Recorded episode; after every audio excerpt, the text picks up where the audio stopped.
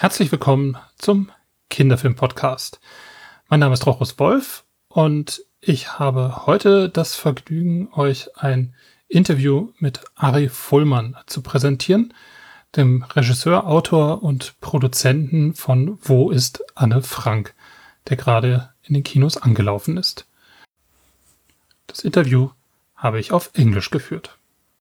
I'm here in Frankfurt speaking with Ari Folman, the director, writer, and producer of Where is Anne Frank? Yeah. Mr. Folman, thank you for taking the time to talk with, to me. Thank you for coming here this morning. Um, you had the German premiere of this film, I think, the day before yesterday Yes. in Berlin. Uh, yesterday was Holocaust Remembrance Day. Yes. And uh, this the the Frankfurt premiere here in in Anne Frank's birthplace is today. Um, those are quite quite meaningful, symbolic days. So, so, how did you experience the premiere, and how do you feel about presenting the film here in Germany? Well, uh, German Germany is the the last station. I mean, the last place we released the movie in the world. So uh, it's also exciting, but um, it's uh, for me. It's also uh, for the current time. It's a farewell goodbye from the movie. Uh, I hope uh, for at least for a while, uh, because it's been now ten years since I started working on it in 2013. I would say I'm very happy um, um, that it ends here. I think it's very symbolic. Uh, if you think about it, because the story started here in many ways. Uh, with the Frank family and um, the, the rise of the Nazis and the fact that they needed to flee away to Amsterdam. Everything is really near in this town. Uh, I guess it's symbolic that the story started here and the journey for me ends here as well. It was not pre-planned, but films have karma, and this is where the karma took us. you mentioned you started the work work on the film ten years ago, which is I think quite a long time. Even Yeah, I had even- black hair, black beard. For those who can't see me now, I have white hair and white beard. Some things have changed in me. Was it that stressful, or is it just the passing of time? It was so stressful um, that I cannot express in words. This was an insane production. We had more than 300 artists in 14 countries, uh, 160,000 drawings. We were behind schedule four years. At one stage before the pandemic, I got myself in the state of mind that the production will never end, the film will never be ready. This will be my entire life. I'm not joking. Uh, I thought my father was a scientist. He went to his lab. He was a professor of physical chemistry.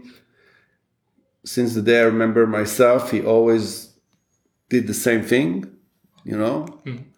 And one day, at the age of 82, he came back home and he died. So I thought, okay, this is my destiny as well. I'm not a professor, but I earn pretty okay.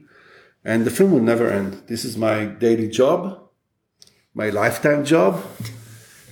I will retire. Someone will replace me. Hopefully, not my son who, is in film school. That's it. That was in 2019. That 2020, no, 2020 is a pandemic. It was worse. That was my state of mind most of the years. But how how did you actually get involved in this project? I think from the very beginning, but somewhat reluctantly, from what I've read. I, I, it was not my idea. The motivation didn't come from me.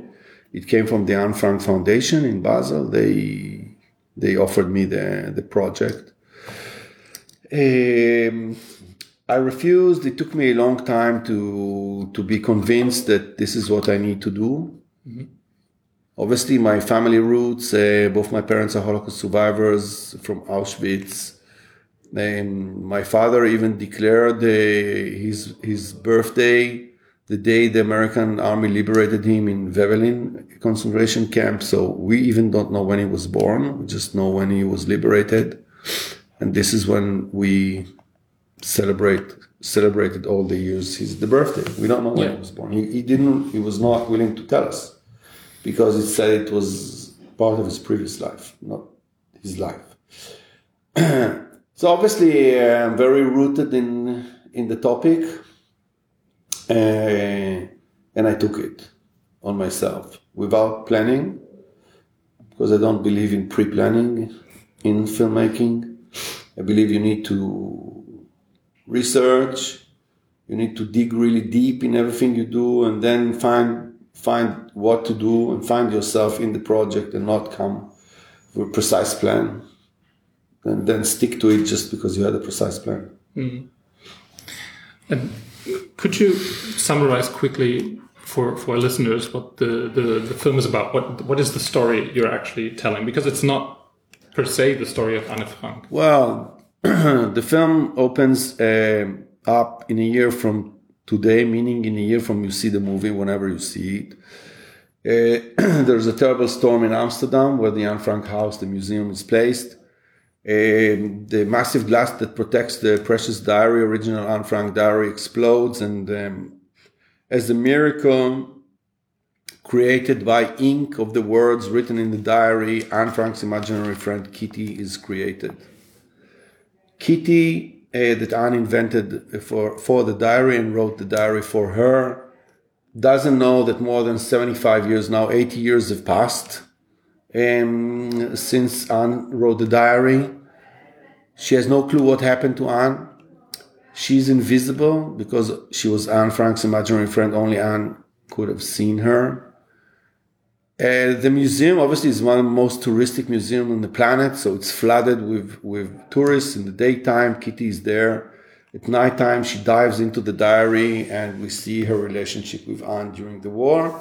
In one stage, Kitty understands that something horrible happened to Anne. She steals the diary from the house and she runs away to look for Anne, where she also is revealing for herself what is going on today in the world and in Europe specifically. She falls in love, and I will not give the spoiler from now on. They will need to come and see the movie.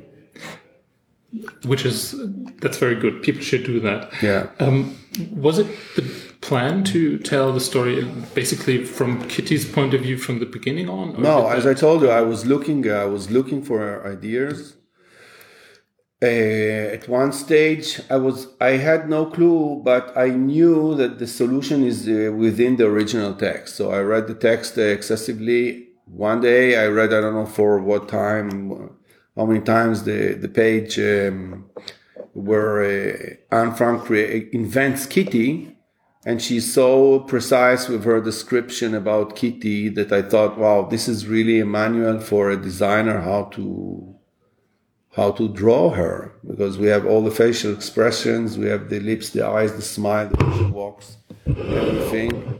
Uh, once Lena Guberman, the art director of the film, uh, created Kitty on her computer and I saw Kitty on the screen, I knew that she's the protagonist of the movie. She's going to lead the movie the, the, the animation, the, the aesthetics is really quite something in the film. Um, it looks like a mixture between traditionally hand drawn animation and uh, realistic photographs. And I think you, you built models actually to. Yeah, yeah. It's the first time in, in cinema that we have a combination of stop motion backgrounds, meaning um, backgrounds that are real, they're built in miniatures. The entire secret annex, the secret apartment where the Franks and the, the other family, the Van Daans, were hiding, is built. Three story uh, building. There are miniature cameras, borescope cameras shooting inside all the backgrounds. And on that, we matched 2D animated, classic animated characters, 24 drawings per second. I don't think it was ever done. Um, uh, this is why we have this uh, very specific uh, look for the movie. Must have been quite some some computer work involved to to actually get to match those um, drawings. To, there was a lot of uh, post production work, but I think it was not as tough as I thought it would have been because I think technology now is so advanced in in software that. Uh, this department, let's say, was the calmest I mm-hmm. was never worried about it. They did. I think we, there are issues that, that are not involved on, on the matching, like in the boys' parade, where Anne is with all the boys who are in love with her in the streets of Amsterdam. There we have 72 layers of animation, different okay. layers. So this is where it was tough. But merging between uh, the real backgrounds and the, uh, the animated characters was not that tough the fully animated scenes were more tough actually. Somehow now when i think about it for the first time. Okay. Um, so you mentioned that there was a uh, cooperation in, with many people in 14 or 15 countries. Yeah it started with five but during the pandemic we studios were collapsing.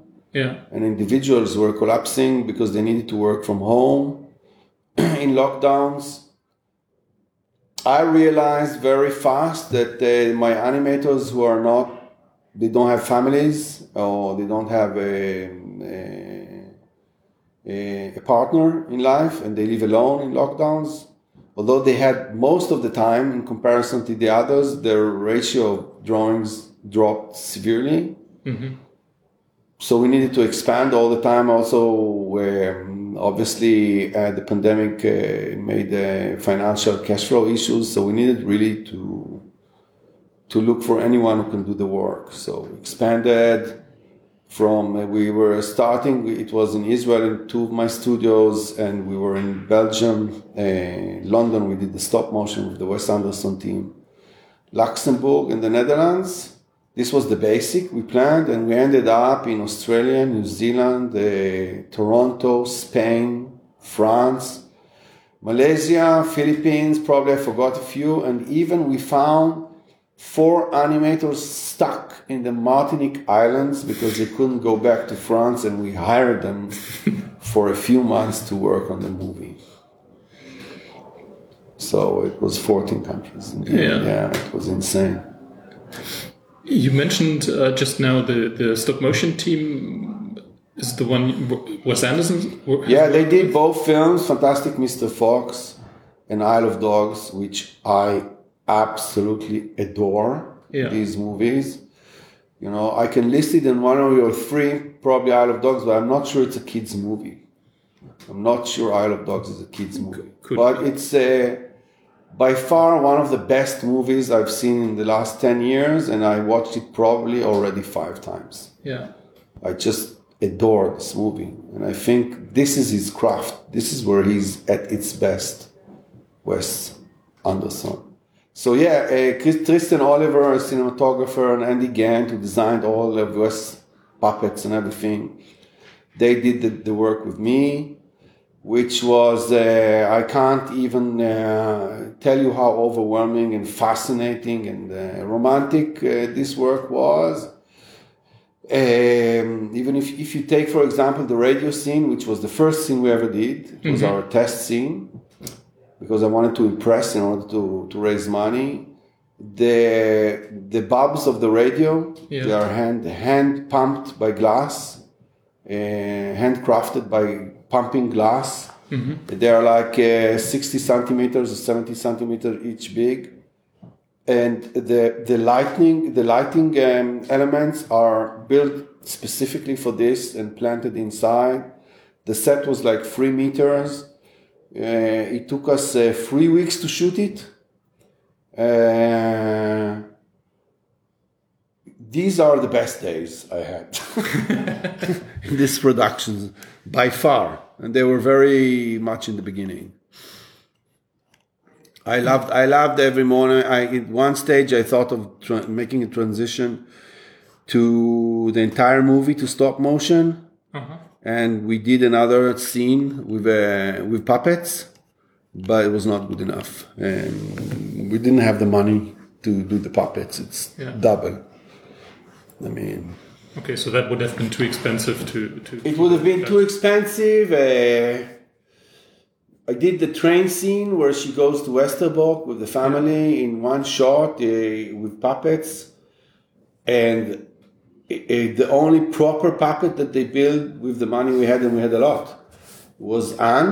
Mm-hmm. She's now at my studio. Um, and it was not good enough. I, I, I didn't have the means um, to create it fully animated, so I went back to the preliminary plan of the combination between stop and and and, uh, and also uh, 2D is my craft. I did three feature films in 2D, so I, I went back to my basics. Yeah. Um, the, you mentioned that the idea came from the the Anne Frank Foundation, Yeah. and uh, as far as I understand, it's it's meant the, the the movie is meant to be used also as an educational tool, not just Yeah. as, as there is an educational package. There are two books. So uh, and I think it, they give it for free. And so uh, those who take it, they get the, the they get the film, they get the the books, and they get the fantastic education package created in a collaboration with UNESCO for the teachers and for the pupils. Uh, it's a it's a it's a great thing they did. Yeah, I mean the the the, the topic of how to teach uh, about the Holocaust um, and and how to go about this to basically the next generations um, is is something that's obviously a very um, livid, important topic in Germany, most importantly. And Yeah. um, what are your thoughts on this? I mean, obviously your film strives to be a part of it. Um, what do you think would be like the most important way to go about this? I think it's a combination uh, of what was created, the books, the film, and the study study books, uh, as they are really doing the combination that we have uh, uh, in the film, which is better, I think, than just the diary.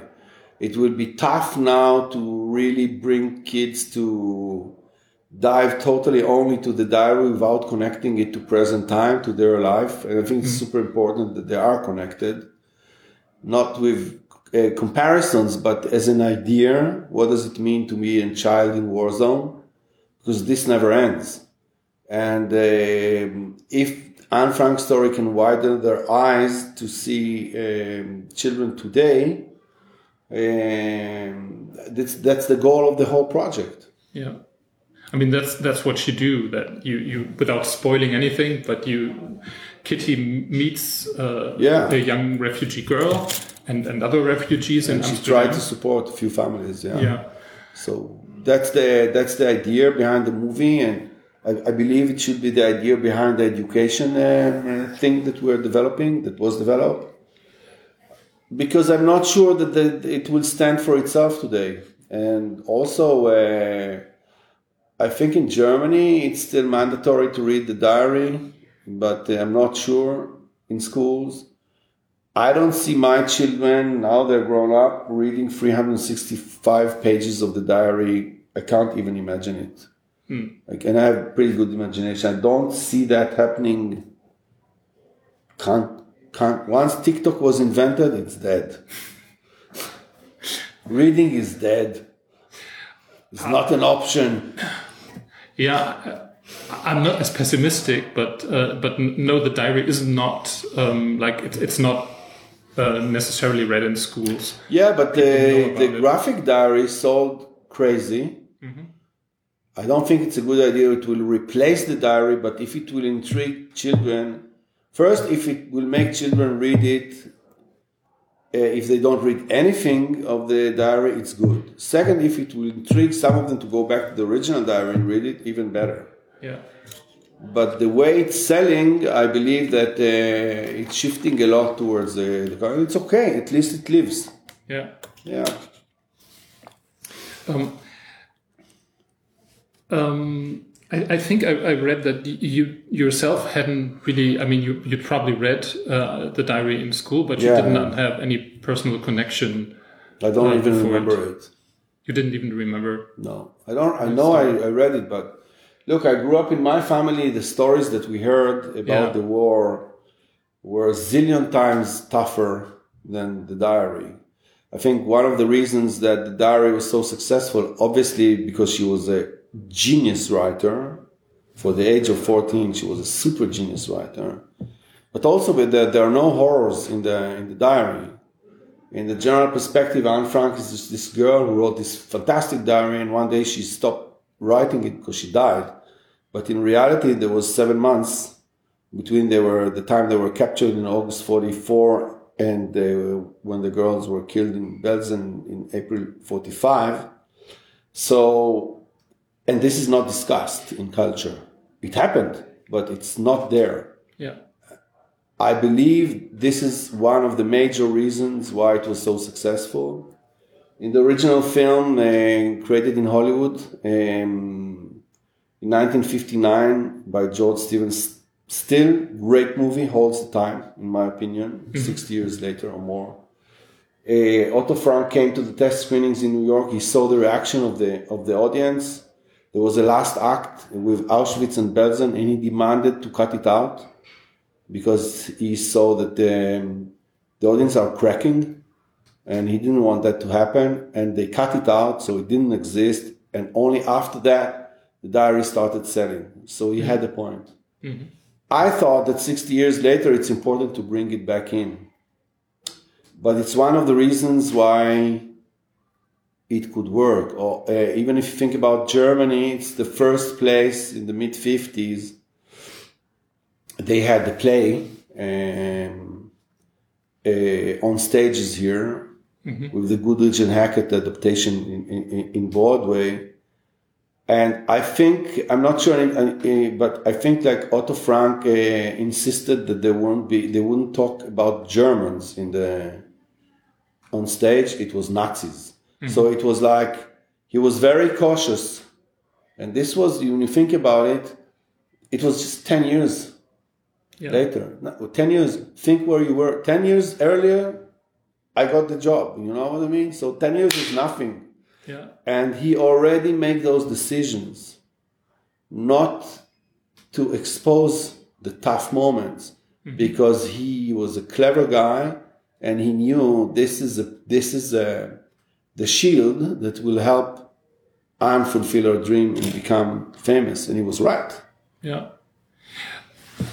for your for your movie, you decided to, as you as you mentioned, to to put in uh, the story of of Anne's uh, murder, basically without yeah. showing it explicitly, but you chose a bit of a different path. Um, could you tell a bit what what your thinking well, was? Um, idea was. Anne was obsessed with two hobbies. She, uh, she it was the Greek mythology the second one was uh, Hollywood stars from the late 30s, 1930s, uh, and the 1940s. Uh, I'm well well uh, acquainted with Greek mythology because it was my thing also as a, as a not as a child, as a student. The, the thing today with me in Greek mythology, there's so many details in each and every story, I can't remember them. But um, I found out that, like, I thought about it, that the underworld in the Greek mythology is, uh, in visual context, very similar to the method of uh, the executions during the war. Mm. Uh, in the Greek mythology, we have fairies taking you to the next world, and uh, in the Nazi era, we have trains. We have uh, this ceremony of uh, departing for all your belongings in both stories we have a selection upon arrival to the camps, and we have selection upon arrival to the underworld with uh, Hades, god of the underworld, and we have dogs here uh, in the camps, and we have the uh, the three-headed dog, uh, Hades uh, dog uh, in the mythology. So I thought, as she was obsessed with Greek mythology, we can portray the tough parts of the movie this was the biggest challenge in the entire movie, how to show it mm. with Greek mythology uh, icons. Yeah. And on top of that, we have the voice liner, which is the Otto Frank testimonial. so the, the, the viewer, the audience, they can make the connection between the symbol and the metaphor and the real thing. That was the idea. Yeah. Um, the, the, the thing I found, found very striking about Kitty's um, Kitty's search and her her her experiences in Amsterdam was that she uh, experienced Anne, Anne Frank everywhere. So there are, there are murals, there are statues, there is a school, a bi- library, and a theater, and she even goes to, to watch a play on, on Frank's life. Um, and I found it striking that, um, I mean, the, the play is depicted as n- being not very good and not very, Yeah. very um, close to what you act. It actually shows what you see is a scene you've seen before, enacted from from uh, from Kitty's point of view in Anne's real life past, so to speak. Um, and you see an audience that is not really interested in it. So I was uh, reading all this as kind of a commentary from you on on the way Anne Frank is perceived. Absolutely. in in in our After, time. actually, there was a, they opened the theater, the Anne Frank Theater in Amsterdam in 2014. And I was there in the very first show. It's just I was researching.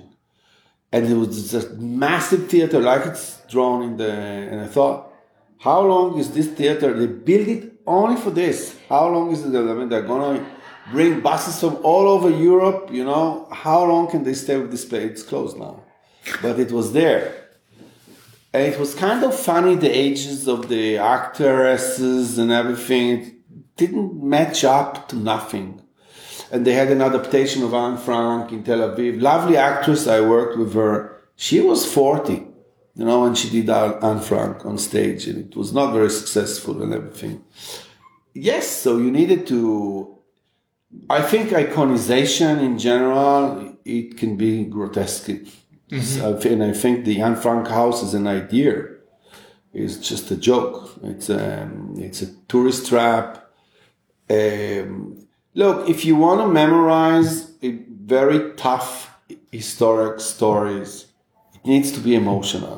Uh, it can't be cynical. And the Anne Frank house is a cynical place. They took out all the furniture, so there's nothing there. You come in and you see a model, very small, like this table, of, of what it, what was there yeah. and then you walk and everything is empty and you need to imagine it uh, through the model that you saw in the entrance. And then you are led very smartly to the souvenir shop. And then i asked why did they take everything out? And they said because if they take it out they can pack four times more people in the museum and sell four times more tickets. I think it's a very cynical place. We needed to show that Anne Frank is not an, icon. She's the she's the real girl, with real issues. Teenager. Yeah, she was clever and smart, intelligent, but she was very mean. She was super funny. She had great sense of humor. She had a lot of issues with her mother, like a lot of girls have. She had a lot of enviness, um, uh, vice both ways with her sister. Show it, you know, and then you can relate to her. And she's not a statue or a theater play. That's that was the idea. Yeah, and I think that works beautiful. Yeah. Um, two final questions. Um, what projects are you currently working on? Is there a um, stop motion animation maybe? I wish I uh, I turned 60 this year and I realized this dream. I saw Guillermo del Toro. It was his lifetime dream. He needed to win an Oscar for Shape of Water to get the money to do Pinocchio. So this is gone for me. My Oscar, I lost it already 12 years ago. I will never make, no one's gonna give me 60 million euros to make a stop motion movie. This is gone. I'm currently adapting a, a Ukrainian novel called Death and the Penguin by Andrei Kurkov. Lovely small short novel, fantastic from the 90s that we are now with Kurkov making the transition to the Russian invasion. Um, actually, it's a it's a crime satire. It's live action, uh, and uh, we will have uh, the penguin is going to be in not in stop motion in CGI, but it's a live action movie. Okay, looking forward to that. Yeah, it's a fun movie. With the invasion, I don't know, but oh, you know, can be.